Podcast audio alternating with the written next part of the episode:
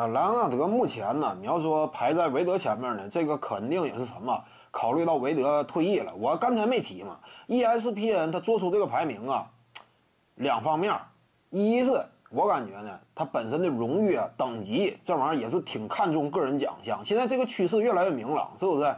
勒布朗詹姆斯位置为什么高？呃，以及呢，就是因为他得考虑到，毕竟这是个商业性的媒体嘛，报纸也好啊，网站也好，得考虑读者呀、球迷。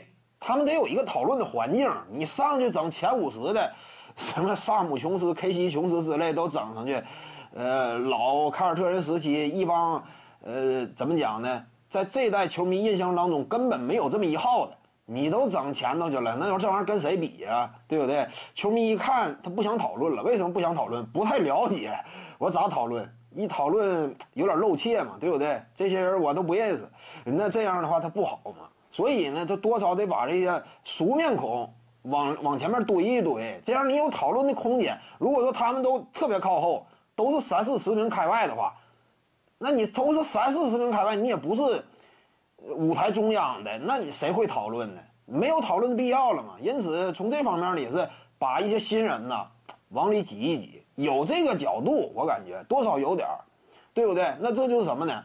在排新人的时候。就他这个位置就不仅仅局限在他目前的成绩了，就是说未来的想象空间也给包含在内了。进行归了包堆这么来一个总排，对不对？就现役的这些正在打球的，他们目前的位置，肯定也是在一定程度上参考了未来可能的成就，对不对？我感觉有可能是这样。要是考虑到未来的可能性的话。那你说把莱昂纳德排到韦德前面行不行？那这个在一定程度上就说得通了，对不对？因为莱昂纳德未来也是潜力无限嘛。韦德已经在拿 MVP 不现实了，但是这个莱昂纳德呢，下赛季我认为最大的 MVP 呃潜在种子就是莱昂纳德，率领球队争冠呢。目前快船队班底以及整个团队，包括老板在内，雄心勃勃，蓄势待发。可以说只欠东风，对不对？只要一开赛，这支球队开足马力，拥有最大的可能性。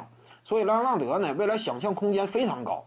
目前如果说啊，你参考了他今后的成长，能不能排在二十多名，排在韦德之前呢？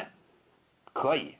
徐静宇的八堂表达课在喜马拉雅平台已经同步上线了。各位观众要是有兴趣的话呢，可以点击进入到我的个人主页当中，在专辑页面下您就可以找到它了。